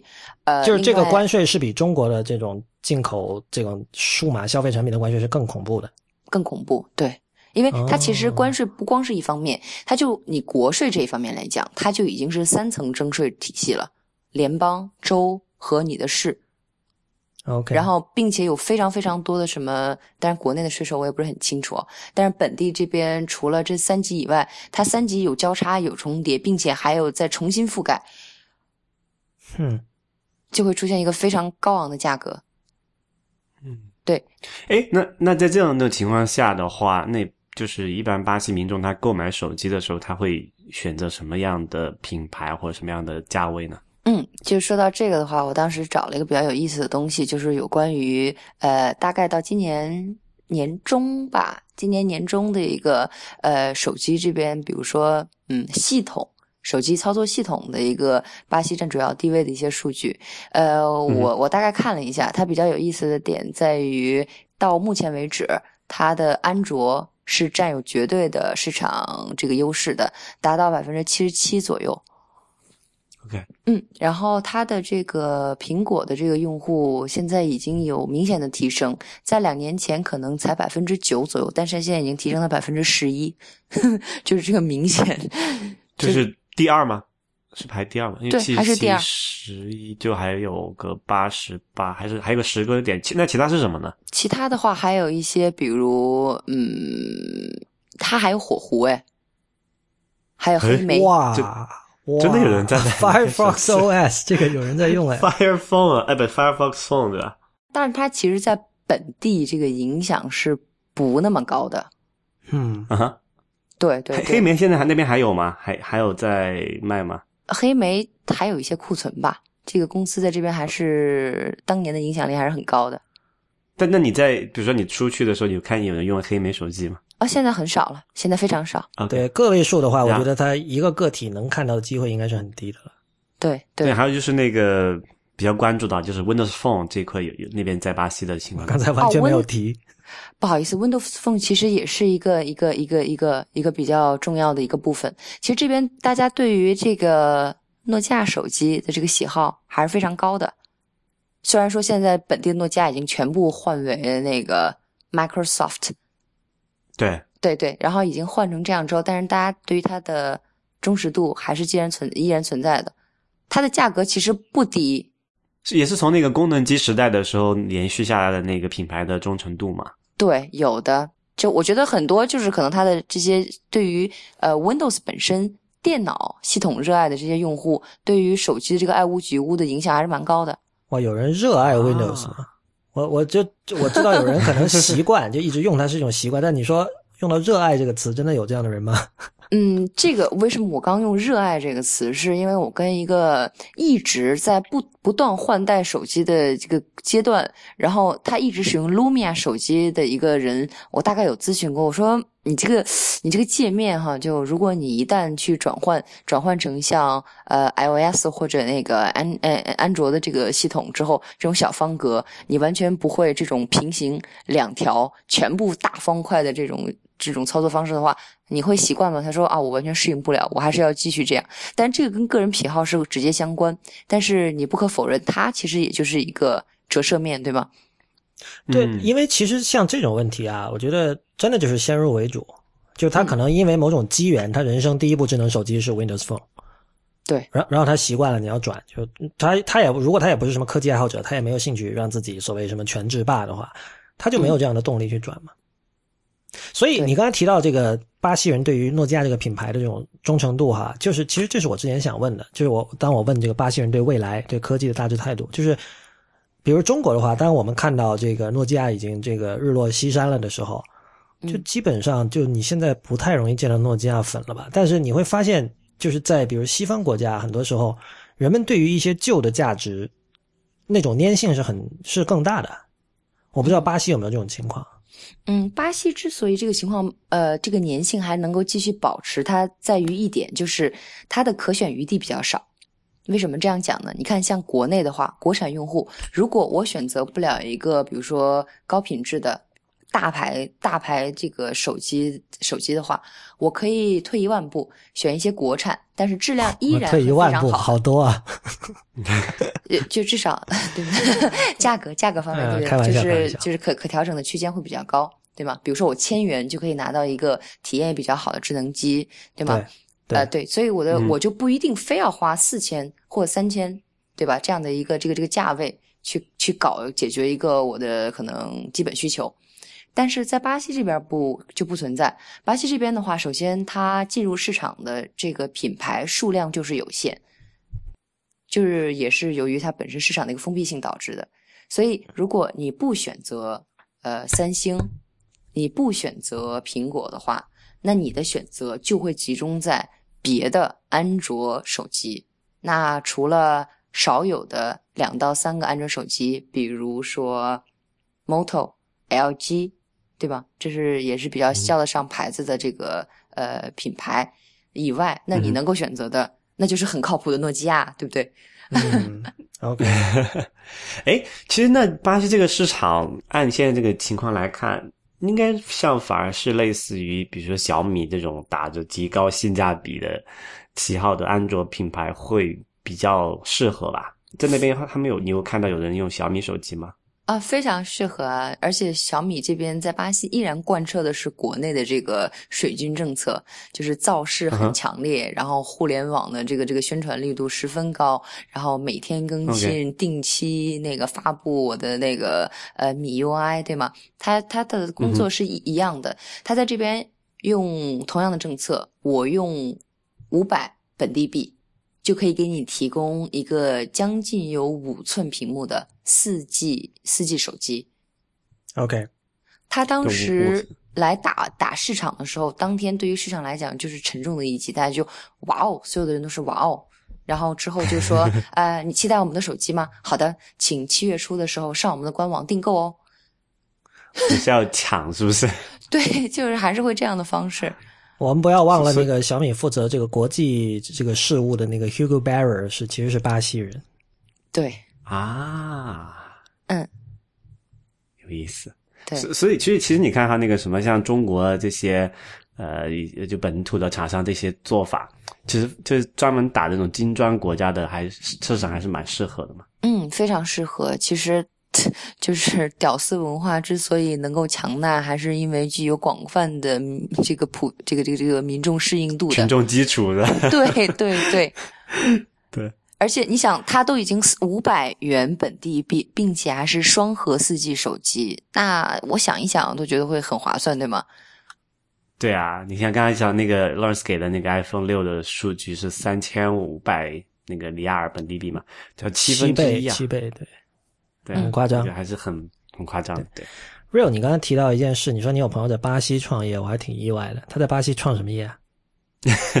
刚才那呃假呃，假如他不是提到一个巴西人很爱去 party 嘛，嗯，然后那个我那天我问那个朋友，他们是在巴西做那种叫什么夜店应用，好像不算社交吧？对，我知道美国有一个夜店应用帮你排队的。呃，不是那种，不是呃，不是那种朋友，就是我当时我也没太仔细问清楚啊，但是就类似于呃，有点类似于陌陌这种性质的应啊，用。高端社交就是都是型男美女，然后这个大家社交一下，对吧？这这个我就不太清楚了，需要假如给我们普及一下这个巴西的这个对 party 或者夜店文化到底是怎么，样？而且不是，主要是创业文化，就是比如说巴西是不是像中国这样，就是所谓全民创业还是怎么样？嗯，这个创业文化其实还是有一定局限性的。为什么呢？本身这个教育普及度是有限的。哦，对这个是就是说叫什么？嗯，大学的就是高等教育吗？还是什么？高等教育，高等教育都有问题？，高等教育是比较有限的。呃，但是其实像嗯，如果你作为一个工程师来讲，其实对于他们来讲是一个非常高 reputation 的一个工种。那相当于你在本国还很不一样哈。对，还是有的。你是一个很高 reputation 的一个工种，所以本国的这个行业之内，对于你这个薪酬报酬来讲是很高的。那如果你是这样的一个雇员的的情况的话，会激起你很多创业的一个思思这个这个思潮涌动嘛？应该没有那么高，对吗？对，因为你觉得在一个那个什么高科技企业作为工程师也是挺好的、挺体面的一个事情，对吧？对对，而且你除了你正常的 salary 之外，你的 bonus、你的补贴什么的都够足以让你维持你的正常生活。而且这边的人是不会像国内一样去哦攒钱买房啊，那不会的。那 对我我我我这边的人就是我哪怕去买一个毛巾，我都可以分十次吸的这样的一个消费习惯。我靠！哎哎，是打打个岔，说这个，那他们就在巴西的信用卡普及吗？啊，非常普及。其实巴西这边这个银行业啊，还是蛮发达的。嗯，他们这边也就是可以就是无卡化、无卡化取款、无卡化的操作，只要那个通过指纹来验证就可以。哇，就所以在金融这一块，它其实是走在世界前列的。就金融基础类，它是还是蛮蛮蛮潮的。但是你说它这个电子银行业或者电子商务，呃，一般。所以就是又应了那个 William Gibson 那句名言嘛，就是 "The future is already here, it's just unevenly distributed." Exactly。像像什么指纹是指纹刷卡这种事情，好像在罗尔斯在美国都没有用过吧？应该没有，没有。啊，你还在高科技的什么加州？对，心脏地带。巴西人民已经超越你们一个 generation 了。没错。嗯哼。呃，所所以，其实，在这种情况下，那些有啊，就是这个高接受过良好的高等教育的，然后有着体面工作和这个收入的这个工程师，其实是不怎么愿意去创业的，对吧？嗯，他这个创业积极性并不像国内这种氛围这么强，而且本国的这个政策，嗯，怎么讲？呃，很多人如果我愿意去创业的话，我可能会直接就到美国去创业。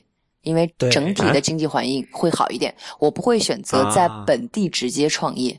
对，这里说到这个，又可以提一下那个 Instagram 两个创始人，有一个就是巴西人，就是 有一个就是大家会提那个叫 Kevin Citron，那个人是那应该是美国人吧？然后另外一个叫 Mike 什么，他 last name 我忘了，那个人是巴西人。嗯，其实 Facebook 有个 co-founder，其实也是巴西人，叫呃他的那个本地名字叫 Eduardo Saverlin，如果我没有记错的话。OK，但是他现在不是人成天 base 在在在巴西的，他是圣保罗人，但是现在他在呃新加坡那边去搞他的初创初创企的行业。嗯，就说创业不会选择，一般不会选择在巴西本土做，因为有这样各种各样奇葩的问题。对对对，而且这个本地并不是一个非常适合孵化科技类产业的一个地一个一个地区。对啊，是因为。有会有什么？就刚才说人才是一个问题，因为这个高等教育普及度不高。然后在这个市场环境应该还好啊，但是你根据刚才描述来讲，有这么庞大的一个市场，两亿人口的话，差不多是跟日本一个规模吧，然后是美国的一半。嗯，巴西好像是全球第四大这个互联网国家，好像。嗯，第四、第五排位还是蛮高的，但是我仔细权衡了一下它里面排排列的一些数据，我觉得它这个第四、第五啊，呃，基于人口红利的这样的一个考量还是比较高的。啊，又跟中国一样了，对，果然是金砖四国。啊，因为我个人可能是我个人自己的观点，我觉得是它更多强调的是啊，我的接入呃人数。我的使用频繁率，对吗？但是你要仔细去看它的这个网络建设情况，其实远不及，远不及其他所谓的这个互联网发展高速地区呃的一个基础情况。就是它基本上提供的是你勉强可以把它发展下去的一个状况。嗯啊，我在特殊地区，我在发达地区，我尽量把它做到，就像上海啊。呃，纽约这样的情况，我满足这这个就就定向定向满足。哎，这里其实刚才你就是提到这个基础设施不太好，其实我可能有手头有一个比较明显的是数据，就是当然也很巧合啊，要亚马逊那间公司不是 不是亚马逊丛林了，这回就是亚马逊美国亚马逊公司，它在那个它比如说那个 Amazon Web Services 这个网络呃云服务这个这个一个在圣保罗是有一个啊，就一个叫做一个区。他们叫一个 zone 吧，region，对，一个 region 是在那里是有有价格可以比较的。刚刚我看了一下，说，比如说你去定它一个叫做虚拟主机的话，美国最便宜的价钱，它那个最低那一档大概是零点零一三美金每小时，但是到了圣保罗那个区就变成了零点零二七，就翻了一倍了。嗯，大概是就从这一点可以看出，它这个基础设施确实还是比较差的。对，比像比日本啊，像啊新加坡啊这种传统认为啊比较就是互联网成本比较高的地区来说，它还要贵很多。所以这里面确实可能刚才你说这个制约了这个本土的这个创业的一个环境。对对，而且你这个本土创业，肯定你这个创业要保证，呃，你脱离政府或者大的这个经济环境，你依然能够通过独立的个体。来就是灵活灵活实现你的所有欲求，对吗？那你这个的前提就在于各方面的资源你都可以接触和够能够被被你利用到，对吗？比如说最简单的，那这边之所以电子商务，这当然是个题外话，我就只是延伸一下，它这边可能电子商务之所以没有像国内那么高速发展，就受限于它这个国家没有铁路。啊？这没有这也是因为地理环境的限制，是吗？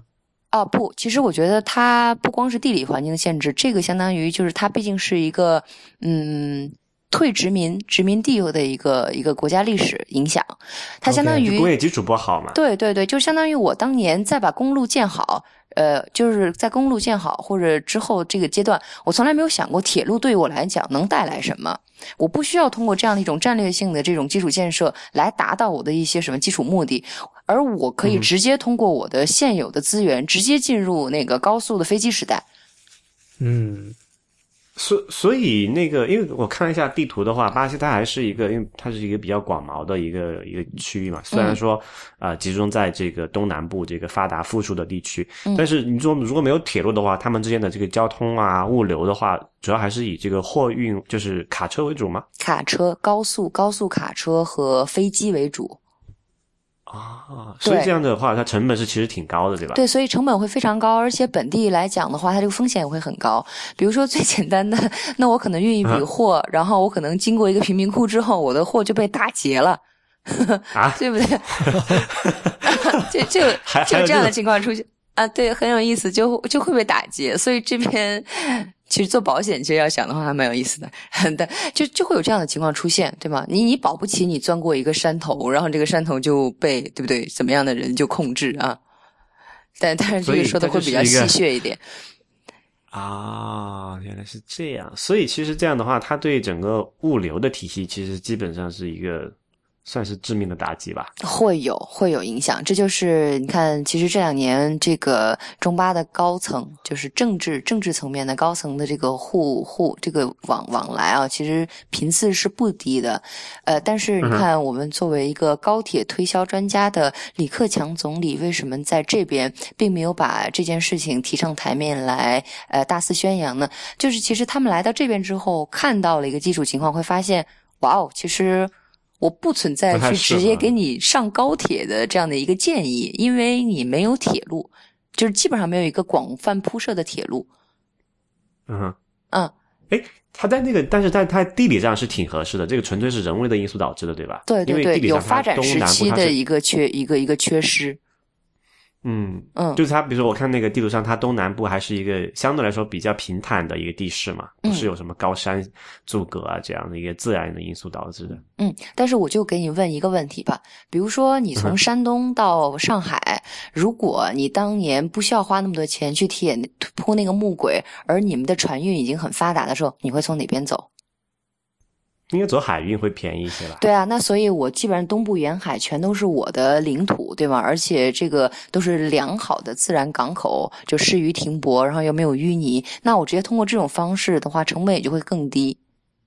哎，对哈，对，那都都是沿海啊，那可以通过海路走，也不一定需要用铁路这种比较，呃，虽然说是成本低，但是它的基建是比较贵的一个对交通方式。对对。那为什么海路上不能促进这个他们本地的这个物流的体系的发展呢？海路上可以区域，海路上可以。其实它这边有比较大的几个港口的这个发展水准，其实是非常国际化的。呃，你可以看到，比如说圣保罗，圣保罗其实是一个非常大的一个工业城市。圣保罗大的这个工业城市就赋予周周边的有一些卫星城一些特殊的使命，比如说有一些卫星城，它就是非常集中的一个物流。物流的一个承载承载任务的一个对一个核心地带啦。耶耶，所以在这边的话，它的物流网络非常密集。就所以其实就它越往内陆推进，它的这个呃就物流体系就是鞭长莫及的地方就越越就就越落后嘛，是这样对，它？会比较会觉得意义不大，所以就会做一些战略上的割舍，反倒会导致这一方面永远发展不起来。这跟这跟其实跟中国的情况还不太一样哈。中国因为虽然说是早年是沿海发达地区为主，但是其实内陆的这个铁路建设还是挺好的。但是现好像巴西这个还没有到那个程度。嗯我们最后来谈一下你个人的情况吧。那个，嗯假如是这样，因为我我们那个从这个 IT 公论开播以来，我们就经常看后台数据嘛。然后我们其实大概至少一年前就经常看到，在世界各地都有听众。然后有时候我们看到，比如说在在非洲有听众，一开始我们就很诧异，后来 Rio 就讲，应该是这种工作性质跟你类似的人。嗯，就是有可能。中国派到这个像非洲或者其他一些地方进行这种基础设施建设，就这样的工作人员。所以我也很好奇哈，就是说这样的生工作和生活是一种什么样的感受呢？嗯，这其实是一个很奇妙的感受。为什么呢？嗯，巴西其实对于中国来讲就是一个最遥远的大陆。那最遥远的大陆就意味着什么？就是你所经历的所有自然环境都会是一个迥异的状况。你的吃的东西，你的气候，然后你所你的新陈代谢都会随着这边的状况来进行变化。就不只是中国胃要给你抛弃掉，就是整个 整个人都得换皮。对对对，都会有这样的情况出现。然后再加之就是说，它既然离中国大陆最遥远，而且又是在南半球，所以这个时差和昼夜的一个影响，对于你来讲也是一个致命的打击。这个致命的打击就是，当然工作影响我就不说哈，就是它至少对于你来讲，呃，你永远会跟你真正自己亲近的那个圈子会半慢半拍。但是这种慢半拍跟所有在海外的华人的情况好像没有什么区别吧？呃，但是是是是可以这样讲，但是呃，它会让你觉得很纠结，因为相当于当你是很认真的在别人关注这件事情的时候，你你却到达了一个体能上一个消耗到极限的状态。那你这个说的还是时差的问题嘛？对啊，对啊，对啊，这就是时差是一个最大的一个状况。呃，其他呢，就是比如说，我像你，你们肯定是有很多同事嘛，在那边，嗯然后大家可能就平时住的地方也比较近，对吧？公司会给安排这种就是打引号的宿舍这样的地方给你们住，嗯那你们可能也经常往来。然后我想你的话，因为你的呃强项之一是你的语言能力，所以你嗯可能跟巴西本地人的接触还多一点。嗯这这方面有没有什么有趣的事情可以讲，或者你就你的个人的感受？因为因为我相信，就比如说像外语学院的人，或许有人听我们的节目，然后他们毕业之后可能会面临一种类似你这样的一种就业的这种可能性，然后很多人就会，我觉得你肯定还属于比较勇敢的人格吧。就很多人看来可能会觉得就是犹豫，说哇去这种地方行不行的，能不能习惯的？但是他又会觉得，因为就是那可能报酬比较丰厚，然后就会觉得，哎，我可以尝试一种新的文化，就是可能会很纠结。就是你你对这些人有什么话？啊，其实就是也因人而异吧。我只对跟我有大概相似冲动的人，呃，说一些吧。就是你的这个选择不会让你失望的。呃，为什么呢？呃，作为一个语言就是学从业者哈，呃，你的这个精度一定是在日常的沟通中来进行提升的。那你到一个语言的一个发展地，或甚至发源地，对于你你你来讲，一定是不二选择。呃，然后这是一，二就是你所有当年课本上的东西，你只有到了这片地方，你才会知道它就是这边的日常，它就是你生活的所有部分。你只有利用到它们，而不是说我死记硬背，或者说我去巧，就是就是取巧的来巧言令色的使用一些东西，就可以帮助我解决呃我的成绩问题，什么问题？而是你会更加怎么讲本地化的用他们的这个思维帮助你理解。其实对于所有呃，不管你是做国际贸易，或者做甚至后面就是外交关系建设的这样人来讲，就是一个心理上的一个铺垫。这其实是一个非常好的报酬什么的，这个可能跟大的经济环境会有关系。巴西这片国土虽然是金砖国家，但是不可否认，它在这两年的这个经济发展是一定进入了一个冬眠期。那在这个阶段对，所以在这个阶段的话，你如果是说啊，我去海外玩票或者海外去捞一桶金的这样的想法的话，呃，对于如今的我们来讲，已经不是那么的适用。